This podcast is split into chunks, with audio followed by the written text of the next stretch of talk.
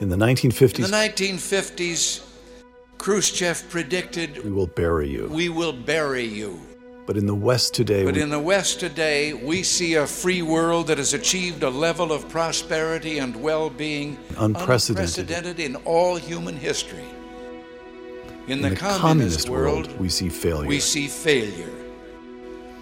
After these four decades, then, there stands before the entire world one, One great and inescapable conclusion. conclusion. Freedom leads to prosperity. Freedom leads to prosperity. Freedom replaces Freedom the ancient replaces hatreds among the nations with comity and nations peace. With comity and peace. Freedom is the is the victor. victor. Dieser stürmische Applaus, das war in Berlin am 12. Juni 1987. Und eine der beiden Stimmen haben Sie bestimmt erkannt. Es ist Ronald Reagan, der damalige amerikanische Präsident, bei seiner berühmten Rede am Brandenburger Tor.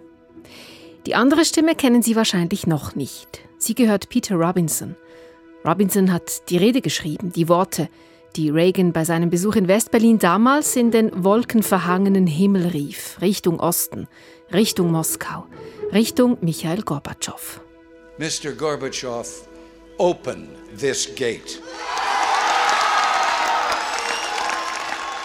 Mr. Gorbachev, tear down this wall. Es gibt Menschen, die heute sagen, diese Rede habe mitgeholfen, den Kalten Krieg zu beenden. Dafür gibt es keine Beweise. Sicher ist, diese Rede hätte es so fast nicht gegeben. Praktisch der ganze Washingtoner Machtzirkel war dagegen. Reagans engste Berater machten Druck, das Außenministerium warnte, hochrangige Diplomaten verwarfen die Hände. Man dürfe die Sowjets nicht so öffentlich ansprechen und zu etwas auffordern. Doch alle Druckversuche blieben erfolglos. Ronald Reagan hielt die Rede so, wie sein junger Redenschreiber Peter Robinson sie geschrieben hatte. Der konnte damals nicht wissen, dass er gleich zu Beginn seiner Laufbahn die bedeutendste Rede seines Lebens schreiben würde. Das ist die Geschichte dieser Rede. Das ist die Zeitblende. Am Mikrofon Nicoletta Cimino. Alles begann mit einem schlecht geschriebenen Roman, der einfach nicht fertig werden wollte. In einem 500 Jahre alten Haus in der Nähe von Oxford mit 500-jährigen Wasserleitungen, erzählt Peter Robinson.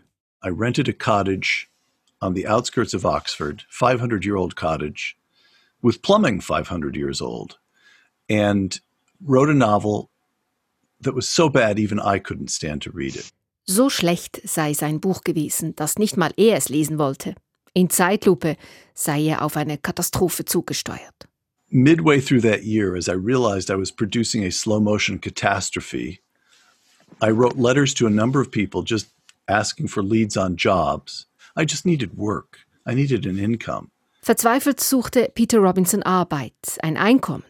Hilfe bekam er von Freunden, von Freunden, von Freunden. Durch glückliche Fügung und gute Referenzen konnte er sich beim damaligen Vizepräsidenten George Bush als Redenschreiber bewerben und wurde angestellt, ohne jegliche Erfahrung. Niemand fragte, was er kann. And no one even asked if I had written a speech. And that was very lucky for me because I never had written a speech ever in my life. Da saß er nun in einem Büro im Weißen Haus mit 25 Jahren. And that is how, at the age of 25, I ended up as a speechwriter in the White House for the vice president. That was a small operation. There was just Das sei nichts. Pompöses gewesen. Er sei quasi ein One-Man-Team gewesen. Er habe engen Kontakt zum Vizepräsidenten gehabt und sei viel mit ihm herumgereist. And it was a small operation, so I worked closely with him personally. Robinson lernte viel und Robinson lernte schnell, bekam Einblick in die Washingtoner Machtkreise. Mit dem Präsidenten selber, Ronald Reagan, hatte er aber keine Berührungspunkte, bis er eines späten Abends im Westflügel an seinem Pult saß, mit einem Kollegen an einer Rede feilte und plötzlich Schritte im Flur hörte. Die Schritte stoppten vor seinem Büro. Die Tür ging auf und Ronald Reagan streckte den Kopf durch die Tür. And he just put his head in the office and waved to us and gave us a little wink. Das sei ein sehr, sehr kurzer Moment gewesen, der aber viel darüber aussage, was für ein Mensch Ronald Reagan gewesen sei. But it said something quite telling about Ronald Reagan. He liked people. Er habe die Menschen gemocht, er sei neugierig gewesen und humorvoll Und so habe er einfach Hallo sagen wollen.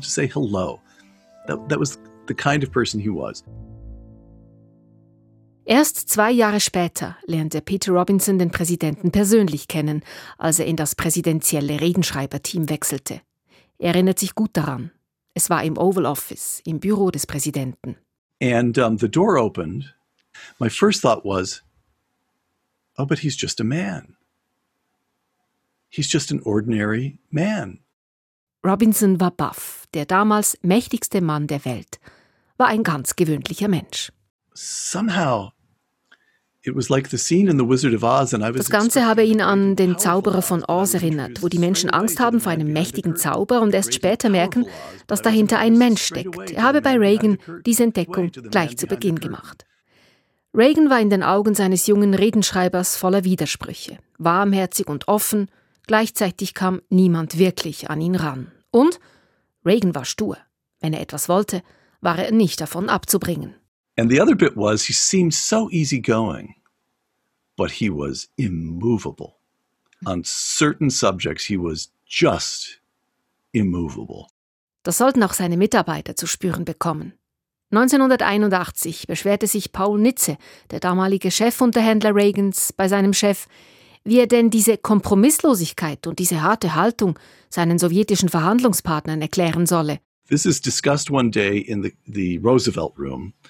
And Paul Nitze was frustrated with this, and he said, Mr. President, that's such an aggressive position that I don't even know how to explain it to my Soviet counterpart.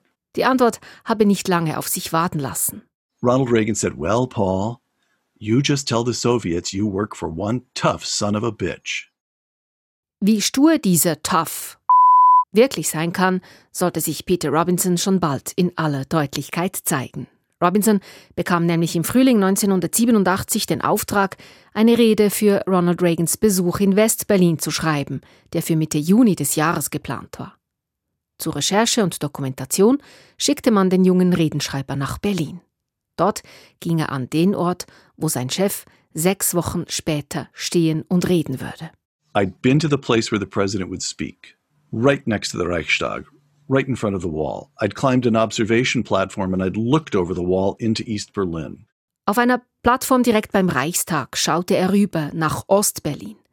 Die Luft war schwer und Ostberlin grau. It was almost as if the atmosphere, the very air had weight. I heard was the director, I think of Das Leben der anderen. Der Regisseur des deutschen Films Das Leben der anderen habe einmal erzählt, dass man für den Film spezielle Filter gebraucht habe, um Farbe aus den Aufnahmen zu nehmen, um sie grauer und brauner zu machen. Und genau so sei Ostberlin damals gewesen.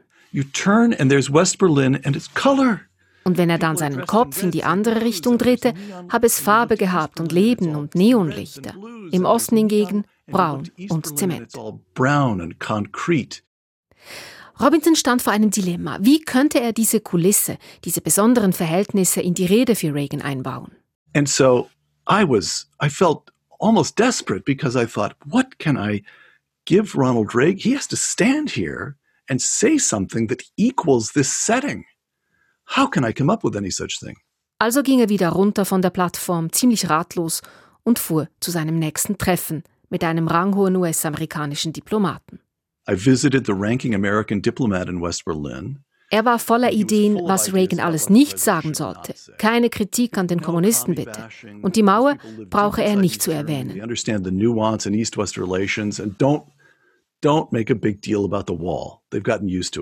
Denn die Leute in West-Berlin hätten sich an die Mauer gewöhnt. Noch ratloser und immer noch mit einem leeren Notizbuch verabschiedete sich Peter Robinson und ging an ein Abendessen bei deutschen Bekannten. Dieter und Ingeborg Elz. Dieter Elz hatte lange Jahre für die Weltbank in Washington gearbeitet, war nun aber in diesem Frühling 1987 wieder in der Heimat in Berlin. Während der Dinnerparty fragte Robinson die anderen deutschen Gäste, ob es stimme, was der amerikanische Diplomat ihm am Nachmittag gesagt habe dass man sich an die Mauer mitten durch die Stadt gewöhnt habe. And I asked them about the wall. And at first there was a silence. Zuerst wurde es ganz still am Tisch. Peter Robinson sank das Herz in die Hose. Er hatte wohl gerade einen großen Fauxpas begangen. Dann aber begannen die Westberliner Gäste zu erzählen. they hadn't gotten used to it. They'd stop talking about it, but if you asked them, they let you know, and they hated it. Niemand habe sich an die Mauer gewöhnt, alle würden sie hassen. Einer der Eingeladenen habe mit dem Finger in eine Richtung gezeigt und erzählt, dass dort, wenige Kilometer entfernt, seine Schwester lebe, auf der anderen Seite der Mauer. Er habe sie seit über 20 Jahren nicht gesehen. Die Gastgeberin Inge Els, normalerweise eine zurückhaltende, elegante Erscheinung, wurde sogar richtig vehement und sagte: If this man Gorbachev is serious with this talk, Glasnost, Perestroika, he can prove it. He can prove it by coming here and getting rid of this wall. Wenn es Gorbatschow ernst sei mit Glasnost und Perestroika, solle es beweisen. Er solle nach Berlin kommen und die Mauer niederreißen.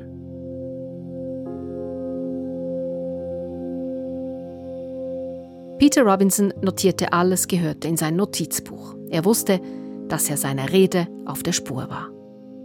Wieder daheim in Washington machte er sich daran, die Rede zu schreiben. Unzählige Male begann er, unzählige Male scheiterte und hatte dabei ein paar schlechte Ideen.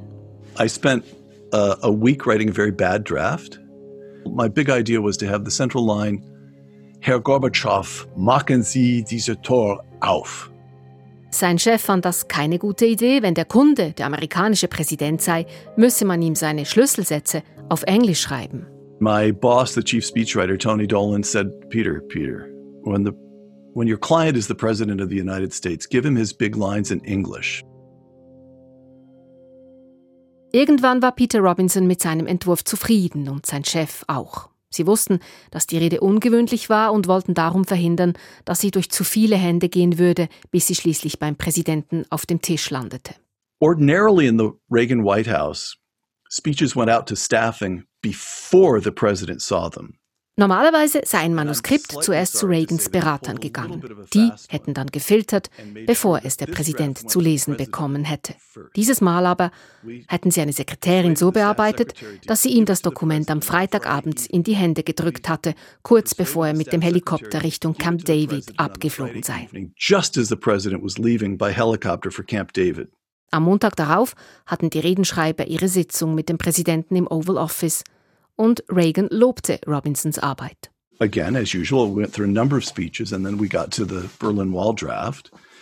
And the president simply said, "Well, that was uh, that was a fine draft. Good, good, good draft." Er habe dem Präsidenten dann erklärt, dass seine Rede in Berlin auf der anderen Seite gehört werden könnte, in Ostberlin, dass sogar Radiostationen in Moskau Signale aufschnappen könnten bei guten Wetterverhältnissen. Und er habe Reagan gefragt, ob es etwas gäbe, das er den Leuten im Osten sagen wolle. Paused and thought for a moment and then he said, "Well, there's that passage about tearing down the wall. That's what I want to say to them. That wall has to come down." Reagan antwortete, ich will, dass es die Russen hören, dass sie die Mauer niederreißen sollen. Reagan wollte die Rede so geben, doch in seinem Umfeld war man alarmiert.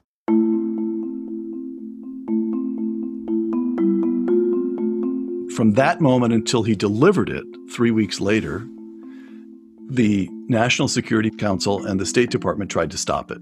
In den verbleibenden drei Wochen bis zum Zeitpunkt der Rede versuchten Reagans Sicherheitsberater und das US-Außendepartement, Reagan von den zwei Zeilen abzubringen. They submitted one draft after another Sieben verschiedene Varianten seien dem Präsidenten von seinen engsten Beratern auf den Tisch gelegt worden und in jeder der Varianten sei der Satz Tear down this wall nicht vorhanden gewesen. Der Chef der Redenschreiber Tony Dolan und sein Chef Tom Criscom seien sogar vom Stabschef Reagans ins Büro zitiert worden.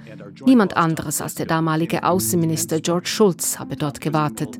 Sie alle waren der Meinung, diese Aufforderung an Gorbatschow würde den Sowjetführer in eine schwierige Lage bringen. Das dürfe man nicht zulassen. But he thought it might put Gorbachev in an awkward position in the Soviet Union itself.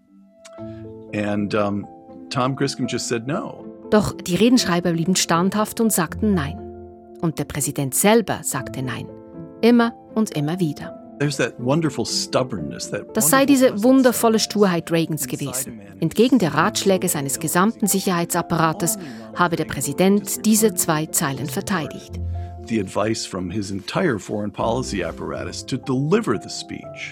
Nach wochenlangen Druckversuchen war schließlich die Zeit für Reagan gekommen, in das Flugzeug nach Europa zu steigen.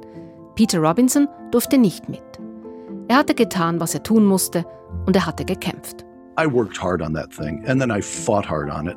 Nun musste er sich mit dem Gedanken anfreunden, dass er von jetzt an keinen Einfluss mehr hatte auf die Rede. Seine Befürchtungen, dass die Beraterdelegation, die nun mit Reagan tausende Kilometer über Meer im Flugzeug saß, weiter darauf drängen würde, Teile der Rede abzuändern, die waren berechtigt. Der finale Versuch startete Reagans Stabschef Ken Doberstein in Italien, wo die Europareise gestartet war. Ken Duberstein sat Ronald Reagan down in the garden of some Italian palazzo where he was staying. Er sei Punkt für Punkt der wichtigen Passage noch einmal mit Reagan durchgegangen. And then had the president reread the central passage again. Reagan und Duberstein redeten eine Weile darüber. They talked about it for a little while. And then Ronald Reagan, his, his eyes lit up a little bit. You know, that Reagan twinkle. Die Augen von Reagan hätten zu leuchten begonnen, sein typisches Funkeln, und er habe Duberstein gefragt. I'm the president, aren't I? Yes, sir. Yes, sir. Also darf ich entscheiden? Yes, sir, it is your decision. Well, then it stays in. Der Tag war gekommen, der 12. Juni 1987. Es war ein Freitag. Der Himmel über Berlin war wolkenverhangen, als Ronald Reagan, seine Frau Nancy und die Delegation auf deutschem Boden landete. Am Vormittag war die Air Force One in Venedig gestartet. Reagan hatte dort die Tage zuvor an einem Wirtschaftsgipfel teilgenommen. Daheim in Übersee machte sich Peter Robinson in seiner Junggesellenwohnung daran, das Wochenende in der Natur zu verbringen, weit weg von allen Fernseh- und Radionachrichten. I was at home in my bachelor's apartment in Virginia, just on the other side of the Potomac. So I packed er habe gepackt und nebenbei das Fernsehgerät angeschaltet und gesehen, wie die Limousine seines Chefs gerade beim Brandenburger Tor einfuhr. Der Kommentator des Fernsehsenders CBS habe davon gesprochen, dass man erfahren hätte, dass Reagan eine aufsehenerregende Rede halten würde. Und dann wurde Robinson bewusst, oh Gott. Möglicherweise wird Reagan das wirklich durchziehen. Oh my goodness maybe maybe he's going to stick with it. Maybe maybe and so then I then I was kind of breathless. Dann, nach der Rede von Kanzler Helmut Kohl, war es soweit. Reagan begann. Thank you. Und daheim in den USA war sein junger Redenschreiber wie hypnotisiert, hing dem Präsidenten an den Lippen. Thank you very much. There I am listening to this thing. And I knew the words. I already knew the words. In the 1950s, In the 1950s, Khrushchev predicted, we will bury you. We will bury you. But in the West today, But we, in the West today, we see a free world that has achieved a level of prosperity and well being Unprecedented. in all human history. In the, in the communist, world, we see failure. we see failure. After these four decades, then, there stands before the entire world one, One great and inescapable conclusion. Freedom leads to prosperity. Freedom leads to prosperity. Freedom replaces Freedom the ancient replaces hatreds the among the nations with comity and nations peace. With comity and peace. Freedom is the is victor. the victor.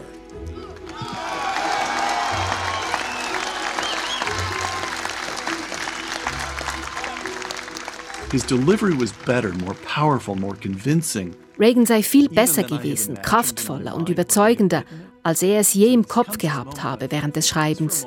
Und er habe sich gedacht, das ist einfach perfekt. The the delivery, he was just it was just uh, perfect in some way. From devastation, from utter ruin, you Berliners have in freedom rebuilt a city that once again ranks as one of the greatest on earth. Every word was in place. And then he got to the central passage. Dann kamen die zwei zentralen Stellen, diese so umstrittenen Zeilen. General Secretary Gorbachev, if you seek peace, if you seek prosperity for the Soviet Union and Eastern Europe, if you seek liberalization, come here to this gate. Mr. Gorbachev, open this gate.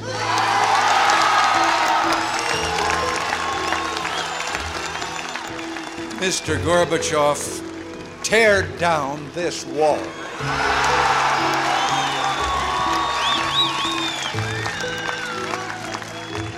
And when he said tear down this wall, he did so with real anger, with real, real force. So viel Wut war in den Worten, sagt Peter Robinson. And then I turned off the television and I sort of collapsed onto the floor for a moment or two. Dann habe er den Fernseher ausgeschaltet und habe sich einen Moment auf den Boden legen müssen. Es sei ihm bewusst geworden, dass er diesen bürokratischen Krieg wohl gewonnen hatte. Das sei nicht Heer gewesen und er wohl kein erhabener Sieger, der das Gefühl hatte, mit seinen Worten etwas zum Weltfrieden beigetragen zu haben. Das sei einfach der Triumph gewesen, diese zwei Zeilen durchgesetzt zu haben. I might have won this bureaucratic battle. The bad guy. That's all I was thinking. It was just pathetic, really, worm that I am. Noch heute, 34 Jahre später, fragt sich Peter Robinson, ob diese Rede etwas bewirkt hat oder nicht. Worte haben Wert, bewegen, lösen aus. Words are tricky. We know that they matter, and yet it's very hard to demonstrate. Oh, you helped to end the Cold War. Oh, that speech helped to end the Cold War. Who knows whether it made any difference at all? Er höre immer wieder, diese Rede habe mitgeholfen, den Kalten Krieg zu beenden. Wer wisse das schon? Wer wisse schon, ob sie einen Unterschied gemacht haben? The idea of life without the wall was literally unthinkable in that nobody thought it. And when Reagan said, tear down this wall, Die Vorstellung eines Lebens ohne Mauer war wortwörtlich undenkbar. Und als Reagan sagte, reißt diese Mauer nieder, habe das zuerst gar keinen Sinn ergeben. Aber Ideen tun das. Sie schaffen neue Realitäten in den Köpfen der Menschen. Und eine dieser möglichen neuen Realitäten war ein Leben ohne Mauer. a new, a new realm for thought and feeling. Was sagte eigentlich der angesprochene Michael Gorbatschow zu den Forderungen von Ronald Reagan? Lange Zeit hatte Peter Robinson keine Antwort darauf. Bis er vor 15 Jahren Gorbatschow traf, als dieser auf einer Tour durch die USA war, um an diversen Anlässen zu sprechen. Ein anwesender Übersetzer erklärte dem ehemaligen Präsidenten der Sowjetunion, wer Robinson war. The translator told him that I had drafted that speech, and Gorbachev chuckled and he said, Ah, Dramaturg, Dramaturg. Man habe in Moskau damals begriffen, dass Reagan ein Schauspieler sei, der seinen Auftritt brauche, sagte Gorbatschow mit einem Lachen. Aber das habe nichts bedeutet. And then he explained through the translator, well, we understood that President Reagan was an actor and he needed his lines. But th- that meant nothing to us. It meant nothing to us. Einem anderen hingegen bedeutete die Rede etwas. Two years ago now, the German embassy Vor celebrate. zwei Jahren sei er von der deutschen Botschaft in Washington eingeladen worden, um die 30 Jahre Mauerfall zu feiern. It was a big dinner. 40 people, some of them diplomats who had opposed the speech, by the way. Ein Abendessen mit vielen Leuten, darunter einige, die damals gegen die Rede gewesen seien. Er habe einfach still beobachtet. The guest of honor was Joachim Gauck, who went on to become president of a reunited Germany, but who at the time was the pastor of a Lutheran church in Rostock. Ehrengast sei Joachim Gauck gewesen. Der wurde später deutscher Bundespräsident, war aber 1987 ein Priester in Rostock. Und Gauck sagte an dem Abend etwas, das Peter Robinson tief berührte. And Joachim Gauck said, Ronald Reagan said the right thing in the right place at the right time. Ronald Reagan habe das Richtige am richtigen Ort zur richtigen Zeit gesagt. Joachim Gauck had no idea who I was, but I, I got a little, I thought, oh my goodness, for 30 some years I've wondered. Gauck habe nicht gewusst, dass er diese Rede geschrieben hatte, und Robinson dachte, 30 Jahre lang habe ich mich gefragt, ob diese Rede richtig war. Jetzt habe ich die Antwort. Das sei so eine Erleichterung gewesen. It was such a relief. It was such a relief. Und so merkte Peter Robinson, wie alles mit allem zusammenhängt und manchmal erst viele Jahre später sich ein Kreis schließt. This man, older man, who grew up in the middle of the United States, in small towns in the great central plain of the United States, and then became a movie actor. Dieser ältere Mann, der im Zentrum der Vereinigten Staaten in einer kleinen Stadt aufgewachsen ist, in den großen, weiten Prärien, der dann zum Filmstar wurde und schließlich vor der Berliner Mauer stand und dort etwas sagte, das einem evangelischen Pfarrer im ostdeutschen Rostock etwas bedeutete. Das sei Macht, keine rohe Macht, eine schöne Macht. That's power. It's not brute power. It's something much more beautiful. If, if there is a beauty in power, that's the kind of power. Das war Peter Robinson in der Zeitblende über die historische Rede, die es fast nicht gegeben hätte. Die Rede, in der der damalige Präsident Ronald Reagan sein sowjetisches Gegenüber Michael Gorbatschow dazu aufforderte, die Tore zu öffnen, die Mauer niederzureißen. Die Geschichte dieser Rede hat mir Peter Robinson erzählt, der sie geschrieben hat, vor 34 Jahren. Am Mikrofon war Nicoletta Cimino.